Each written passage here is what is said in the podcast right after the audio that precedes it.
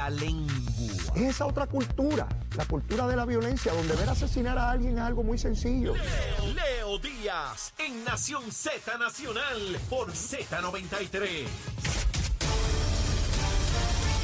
Buenos días, soy Carla Cristina informando para Nación Z Nacional. En los titulares, el gobernador Pedro Pierluisi afirmó ayer que aunque tiene el deseo de escoger a una candidata que ocupe el puesto de procuradora de las mujeres, aún está en búsqueda de la persona idónea, por lo que Madeline Bermúdez continúa como procuradora interina de la agencia que, entre otras cosas, ofrece ayuda y servicios a víctimas de violencia de género. Y de otra parte, el representante Jesús Manuel Ortiz adelantó erradicará una medida que busca crear por ley el cargo de encargado de ciberseguridad de los sistemas de información del gobierno, con el fin de atemperar los estándares más recomendados para garantizar la seguridad de los sistemas de información mediante, entre otras cosas, el establecimiento de procesos de divulgación de incidentes sanciones para agencias y funcionarios que no cumplan con su responsabilidad por otro lado, el presidente de la Federación de Alcaldes, Gabriel Hernández, emplazó a la gerencia de Luma Energy para que aumente la cantidad de brigadas asignadas a los municipios de San Germán, Lajas, Cabo Rojo, Guayanilla y Yauco. Esto para que se agilicen los trabajos de recuperación del sistema eléctrico en el área más golpeada por el huracán.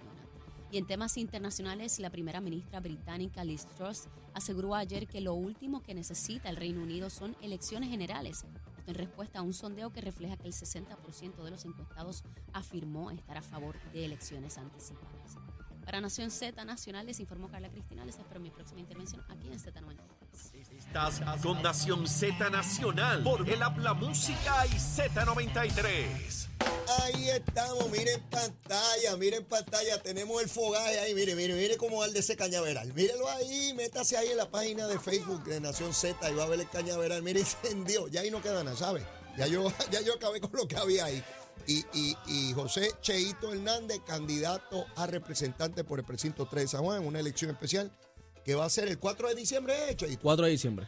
Domingo 4 de diciembre. Oye, en medio de la Navidad, o sea, que vamos allá con un pedazo de pernil. ¿Así es? Ah, bueno, pues tendremos que ir con a votar. Claro. Bueno, preparamos ese buen almuerzo, se vota y después uno va y se come esa cena de Navidad. De todo. De todo, tremendo. Cheito, mira.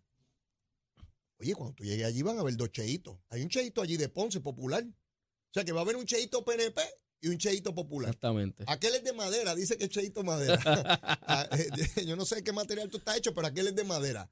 Así que veremos a ver. Mira, aquí se recomienda almuerzo nosotros picamos la, tripa, empezamos a picarla temprano y a las nueve y media hacemos una recomendación de almuerzo, pero no la hago yo, la hace el invitado. ¿Qué tú estás recomendando? Arroz blanco, habichuela, fricase de pollo y una rajita de aguacate. Ave María, fricase de pollo. Fricase de pollo a mí me encanta eh, que ese caldo quede sustancioso, bien, bien, bien chévere. Que cuando tú lo tires ahí se vea la cremita así sobre ese arroz. Exactamente. Y entonces, ¿habichuelita de qué color? Lo de cualquiera. Roja. Ah, roja. Habichuela roja Sí, porque no hay habichuelas azules. No vengan aquí con la palma. No, de habichuelas azules no hay. Así que tiene que ser habichuelas rojas. Este, y buenas que son. ¿Eh? Marca diablo, ¿qué dicen? no puedo decir bueno, habichuela eh, y es y aguacate. aguacate. Están choretos por ahí. Hay aguacate donde quiera, donde quiera que uno va, hay aguacate. Me gustó, me gustó esa recomendación. Fantástico, sabroso. Así que ya sabe, Chejito, Chejito le está recomendando ese fricacé de pollo con arroz blanco, mire, aguacate. ¿Sabes qué yo le añadiría? ¿Qué le añadiría? Unos amarillitos. Contra por el lado. Claro, claro. Mira, yo lo que son las chuletas, los amarillos, olvídate de eso. Que por ahí que, pero me encanta, me encanta el pollo guisado. Eh, Cheito, eh, tú no eres nuevo en esta gusanga. Como hemos visto, tú llevas ya tiempo, desde, los, desde Albita Rivera en los años 2000, eh, que por cierto, Albita Rivera es excepcional una líder política de, mucha envergadura y de mucho respeto. Y yo la admiro enormemente. Eh, como mujer hizo aportaciones importantes de unas luchas importantes en el PNP para que se garantizara la posición de vicepresidente que fuera del sexo eh, opuesto. opuesto. O sea, que hubiese un hombre, una mujer. Eh, y esos son pasos importantes. Hoy lo vemos como algo normal, pero en aquella época había una resistencia enorme por parte de, los machotes, de los machotes a que las mujeres tuviesen posibilidad Albita junto a un grupo de mujeres excepcionales. Estaba Saida Cucusa Hernández, eh, Zulma Rosario, tantas otras mujeres muy valiosas que, que en tiempos que no es como ahora, que es fácil reconocer y avalar y reclamar el derecho a la mujer. No, no, cuando era duro, cuando era difícil, cuando incluso mujeres decían que las mujeres no debían participar. Increíblemente. Y, y ellas hicieron esas grandes, esas entre otras muchas aportaciones. Eh, has estado participando en foros radiales, ¿verdad? Correcto. O sea que el debate, eh, la discusión de ideas no es nueva para ti. No. Eso lo vienes haciendo ya por mucho tiempo. Has estado en emisoras radiales y con personas de distintos partidos Correcto. políticos. O sea que cuando llegues al hemiciclo de la Cámara, más allá de que te designen un escaño, lo que tú vas a decir allí es algo que tú vienes diciendo ya en términos del debate público, de tus ideas, de tus ideológicas, programáticas, gubernamentales, partidistas. No es nuevo para ti. No lo es. O sea que tú como candidato, eres un candidato que, que ya traes un bagaje, una experiencia. No, No. no, eres, no eres alguien nuevo en el No, no, no, proceso. no. Yo, yo eh, he estado en varios programas de, de radio de discusión pública. eh, diría que tres o cuatro. Eh, he estado en televisión también. Y, y obviamente en la legislatura municipal par- participo del debate. También. El debate de, de situaciones, ¿verdad? Que, que refieren al municipio de San Juan. Este, y ahí hay personas de, de, de Victoria Ciudadana y también del Partido Popular. Así que la legislatura está eh, nutrida de- de personas de los tres partidos. Eh, así que dia- diariamente o cuando estamos en, en la legislatura participamos de distintos debates que a veces se acaloran un poquito, eh, igual que de, de- de la legislatura estatal. Este, así que no, no es nuevo para mí. Yo participo de programas desde los 18 años. Eh, comencé a los 18 años a participar de programas radiales y hasta este momento pues, pues sigo participando de un programa radial. ¿Demócrata, republicano o qué? Republicano, Republicano. republicano. Yo creo que, que Oye, en eso no saliste Albita Rivera. No, Albita es Albita demócrata, demócrata. pero demócrata De- brava, dura. de clavo pasado. Oye, ven acá, este, Juan Oscar, ¿qué? ¿Republicano? Republicano. Ah, ok, ok, ok. y republicano. Creo, creo que, que verdad que, que ese es el partido que, que, que representa los intereses que yo, que yo tengo. Eh, ¿Participas de actividades del Partido Republicano o no? No, antes participaba, ahora no, ahora estoy más centrado ¿verdad? En, en lo que es la, el precinto 3 de San Juan y, y el Partido No Progresista, pero no, no estoy participando activamente en, en situaciones del Partido Republicano. Vamos a hablar ahora sobre asuntos de política pública. Sí. Para ver, para, para poder calibrar tu pensamiento en algunos asuntos. En términos de, de lo que está ocurriendo con la energía, eh, las cafeteras esas anticuadas que tenemos ahí, la quiebra de la Autoridad de Energía Eléctrica, el contrato de Luma, su ejecución hasta el momento. Eh, ¿Cuál es tu parecer en torno a toda esta complejidad de asuntos que tenemos que atender y que son urgentes? Nosotros llevamos por años a energía eléctrica que a todas luces no trabajó bien. Y Luma llevan año y medio y a veces le queremos exigirle que arregle lo que no se pudo hacer por treinta y pico de años. Así que yo creo que hay que darle un espacio a, a Luma para que trabaje. ¿Que han hecho cosas incorrectas? Sí. ¿Que a veces no han atendido las situaciones con premura? También. ¿Que se puede mejorar? Sí se puede mejorar. ¿Que hay que fiscalizar el contrato? Hay que fiscalizar el contrato. ¿Que quizás se pueda hasta enmendar el contrato? También. Pero no podemos exigirle a Luma o como se llame, la que hubiera sido, que arreglara el desastre que pasó por energía eléctrica en el tiempo que llevan. Eso no es posible. Yo creo que hay que exigirle de aquí en adelante en que se trabaje el proceso de energía renovable, en que las comunidades estén bien atendidas, que contraten más celadores para que estén más presentes de las comunidades. Todo eso hay que exigírselo, pero no va a arreglar el desastre que hubo, que pasó por energía eléctrica en un año y medio. Eso no va a pasar. O sea, es imposible. Por lo cual, eh, desde la legislatura, debo suponer que vas a estar pendiente a la contratación, eh, a exigir el cumplimiento del contrato, eh, pero entonces no vas a estar con ese discurso que tienen algunos de que esto se arregla todo si sacamos a Luma y se acabó todo. Y si sacamos a Lu- la pregunta que yo le hago en, debate que he estado en, radio, sacamos a Luma, ¿y ¿qué vamos a hacer? No hay una, fila de compañías que quieran trabajar en, en Puerto Rico, no la hay. No hay una organización que pueda trabajar directamente con, con- con la energía en Puerto Rico. O sea, eso no es así de fácil. Porque el Partido Popular sale a la calle a decir, vamos a sacar a Luma. ¿Y cómo lo vamos a resolver? Yo no he escuchado a nadie diciéndolo. Nadie ha ido a la calle a decir, del Partido Popular o, o de Victoria Ciudadana, de otros partidos, vamos a sacar a Luma y debemos hacer esto. Después que saquemos a Luma, este debe ser el proceso. Ningún político ha, ha dicho eso, porque no hay manera de arreglarlo en este momento, no lo hay. No podemos sacar a Luma y traer a, cualquiera a, treparse a trabajar en la energía, eso no, es, eso no es así de fácil. Así que yo creo que tenemos que sí crear un plan estructurado eh, para, que, para que se pueda arreglar la situación de la luz. Pero no podemos hablar para las gradas, Leo. No podemos salir a la calle, hablar para las gradas, porque eso no, eso no me caracteriza a mí. Yo voy a hablar las cosas como son. Yo creo que eso, ese punto es bien importante porque hay dos clases de políticos y los hay en todos los partidos políticos. Aquel que escucha el alboroto público, ve lo que sale en la prensa todos los días y se va con esa marea. Por ahí para abajo. Y repite como el papagayo lo que dice todo el mundo. Está el que entiende que su labor, más allá de emitir un voto en el hemiciclo, tiene una obligación de educar e informar a su pueblo con la verdad. Claro. La verdad. Aunque sea difícil y dolorosa, pero la verdad. Esa es más compleja, esa es más difícil, esa está más sujeta a críticas, ataques incluso de gente de tu propio partido, de tu propio partido. Pero uno no puede dejarse ir por eso. Y yo viví en esa legislatura, estoy ahora en los medios de comunicación y me percato cómo se crean aquí. Yo le llamo folloneta. Controversias inocuas que no tienen ninguna trascendencia y mantienen una discusión de una, dos y tres semanas en cosas que no tienen ningún sentido y con infor- información incluso falsa. Y aprovecho para decirte lo siguiente. El negociado de energía, que es una entidad gubernamental de reciente creación desde el cuatrenio de Alejandro García Padilla, que tiene la obligación de regular todo lo que tiene que ver con energía en Puerto Rico, de Luma, de energía eléctrica, de las cogeneradoras, yo creo que esa entidad tiene que tener mayor proyección pública en cuanto a las cosas que decide y por qué las decide. Hoy yo me entero, Cheo, al leer la, la, la, la prensa, ¿por qué la controversia entre la Autoridad de Energía Eléctrica y el negociado? Porque la Autoridad de Energía Eléctrica está hablando de gasificar plantas y el presidente de esa entidad dice, ¿para qué vamos a gasificar si esas plantas están tan obsoletas que no vale la pena gasificarlas? Que hay que crear plantas nuevas, pero toman ocho años construirlas. O traer unas baterías y unas cosas ahí para dar por lo menos más carga en los momentos picos. Te digo esto porque con toda seguridad te vas a convertir en legislador el 4 de diciembre, que es la votación. Y te van a juramentar allí. Y yo te pido, como ciudadano, yo no voto en, tu distrito, pero como ciudadano te pido que procuren, yo no sé si es por legislación o cómo se va a hacer, que esa entidad, cuando tome determinaciones, nosotros sepamos sobre qué base se da, porque nosotros los ciudadanos necesitamos saber, un asunto que ya no es político, de ingeniería, cuál es el estado de las plantas, cuál es el estado de los postes y los cables, eh, cómo se puede arreglar eso, cuánto dinero toma arreglarlo, cuánto tiempo toma y de cuánto tiempo nosotros estamos hablando de esta crisis.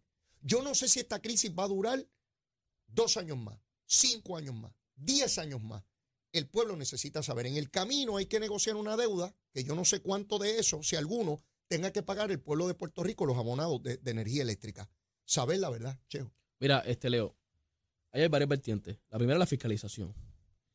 Luma vino a trabajar y hay que fiscalizarlo. O sea, tampoco vamos a tapar el cielo con la mano. La gente necesita un mejor servicio y por eso trajimos, por eso trajeron a Luma. Porque el servicio que estaba dando energía eléctrica, la gente no estaba contenta con eso. Así que hay que seguir fiscalizando a Luma para que hagan el trabajo que tienen que hacer. Eh, hay que darle su espacio, pero hay que fiscalizarlo. Lo que estás planteando.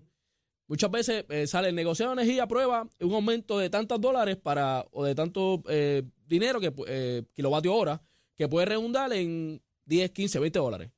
Pero nadie explica por qué. La desinformación allá afuera es grande.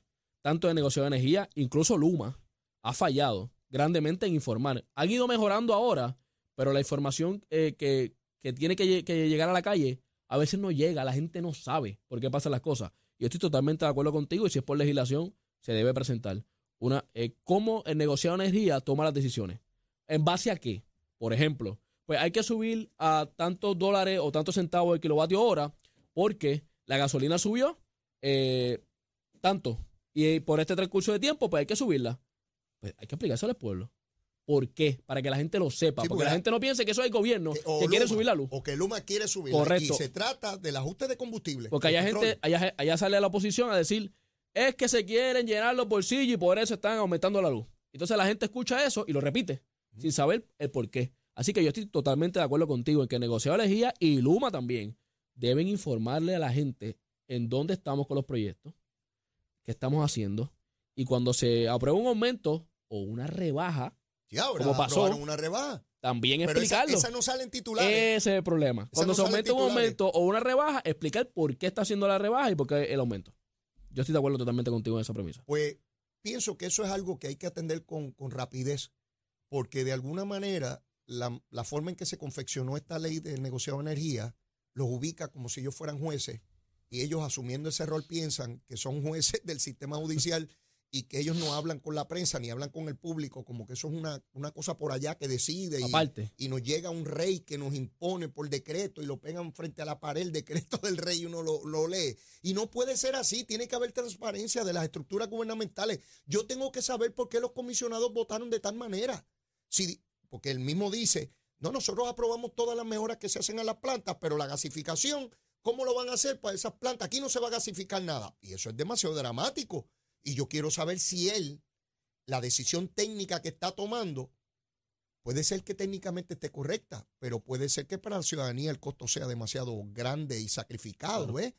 Así que yo, yo sé que los intereses pueden estar contrapuestos, Cheo, porque de una parte, eh, desde el punto de vista de ingeniería, sí, eso no debes arreglarlo porque eso tarda mucho y que se y que sí, pero es que yo tengo una gente que necesita aquí ahora. Claro. Y entonces, pues, desde el punto de vista de ingeniería, sí, pero desde el punto de vista de, de, de ese servicio público, pues yo tengo que sacrificar ese elemento técnico. Yo viví eso en la legislatura montones de veces, donde el libro dice que hay que hacerlo de esta manera, pero las la práctica. condiciones son distintas. Correcto.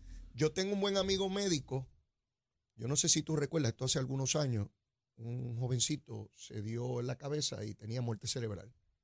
Y lo tenían vivo con máquina. Y el amigo mío dijo, hay que quitársela, Leo, porque ya está muerto. Y el papá no quiere que se la quite, hay que quitársela, porque el libro de medicina dice que ya está muerto. Y yo le dije, ah, sí, el libro de medicina dice eso.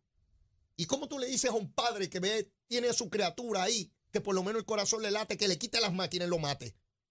Que quede sobre sus manos, que hay que, que hay que matarlo. Porque esa es la decisión al final de cuentas. La decisión es del papá. Olvídate lo que digan los Claro. libros. Una cosa es lo que, el- lo que el tecnócrata ve de manera cruda, una data, una estadística. Hay 100 personas con hambre, ah, pero hay menos de 200. Sí, pero Cheito está en el barrio y ve las, las, las- las 40 de él con hambre. ¿Sabes ¿Quién cómo, se llama, ¿Sabes cómo se llama eso, eso, Ajá. Leo? Falta de sensibilidad. Ok. Ese es el problema. Me gusta que estés claro. La falta de sensibilidad que a veces tienen eh, personas que no entienden el proceso, que se paran allí, como tú mencionas. Pues mira, la máquina no se puede arreglar porque es del año 60. Ajá. Tenemos que traer una nueva, pero se tarda 8 años. ¿Y en 8 años qué vamos a hacer? Pues tenemos que dosificar, tenemos que ir trabajando con la situación. Porque hay gente, hay, hay personas que pierden, su, que pierden su nevera, que pierden sus compras, que tienen problemas de la luz, que se le daña el aire por los bajanos de luz.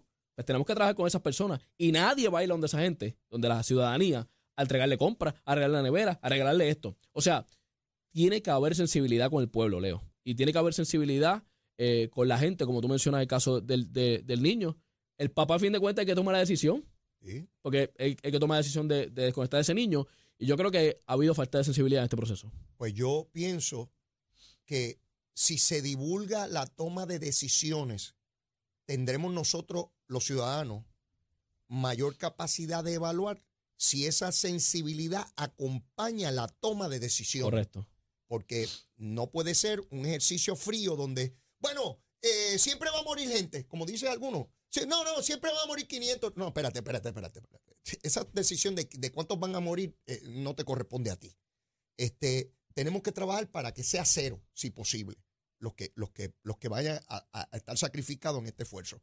Y por eso me temo que en la medida en que el negociado de energía no divulga esa toma de decisiones, más allá del aspecto técnico, nosotros no vamos a estar conformes con lo que está sucediendo, ¿ves? Correcto. Porque yo me encuentro hoy con una información que yo desconocía. Y no puede ser que dependa de lo que yo lea en el periódico cada dos o tres días. Tenemos que tener la posibilidad de la información inmediata. Y eso eres tú, que está buscándolo, ¿Mm?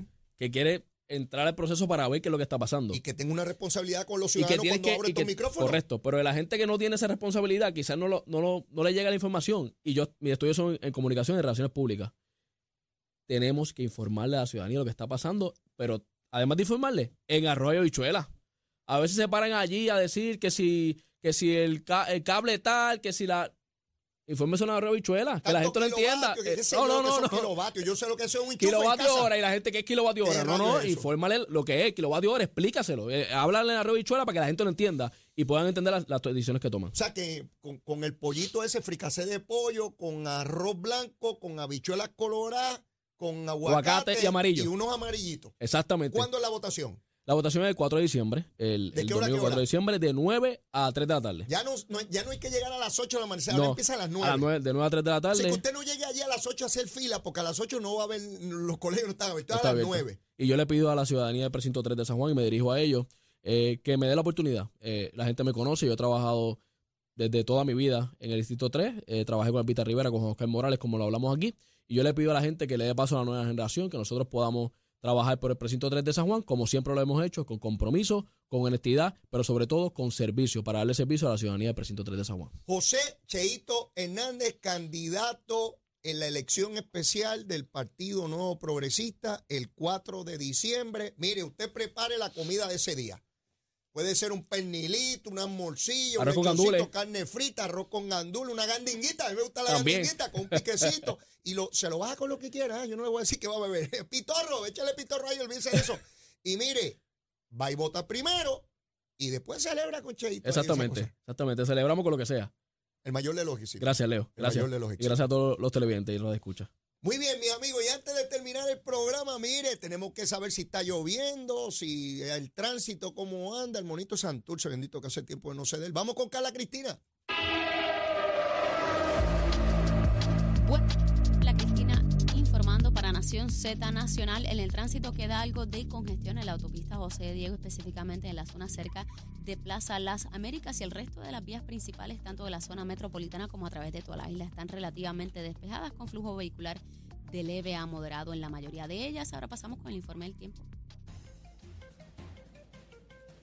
El Servicio Nacional de Meteorología nos informa que hoy tendremos un cielo despejado con bruma provocada por polvo del desierto del Sahara. Sin embargo, no se descarta que tengamos aguaceros aislados moviéndose sobre sectores del este en horas de la mañana y no se espera que dejen acumulaciones significativas de lluvia. Ya durante la tarde se espera el desarrollo de aguaceros y tronadas en el cuadrante noroeste de la isla que pudieran ser fuertes ocasionalmente y causar inundaciones urbanas y de riachuelos y una línea de aguaceros y tronadas también pudiera afectar la zona metropolitana de San Juan.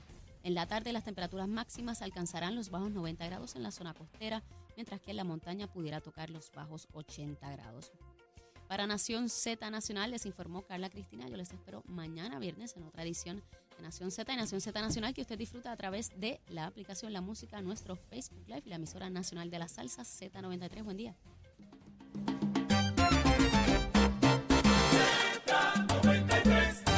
Bueno, mis amigos, ya terminando el programa en el día de hoy. Miren, una ex candidata a la presidencia de los Estados Unidos por el Partido Demócrata, Tulsi Gabbard, de allá de Hawái, se desafilia del Partido Demócrata. Dice que son muy liberales y que no puede ser. Ella apoyó a Biden en la pasada elección y, eh, y en el 2016 apoyó a Bernie Sanders. Así que es una persona que me llama la atención que tenga esos contrastes y que a la misma vez se esté desafiliando del Partido Demócrata. Hay, hay asuntos importantes de cara a esta elección de medio término, pero distinto a lo que se pensaba, donde los republicanos tenían una ventaja dramática frente a los demócratas, parece no ser así. Parece que la cosa está más cerrada de lo que parece. Ya quedan poquitas semanas para esa elección de medio término que va a marcar lo que va a restar de la administración de Biden. Mire, pero yo no tengo tiempo para más, seguro que no.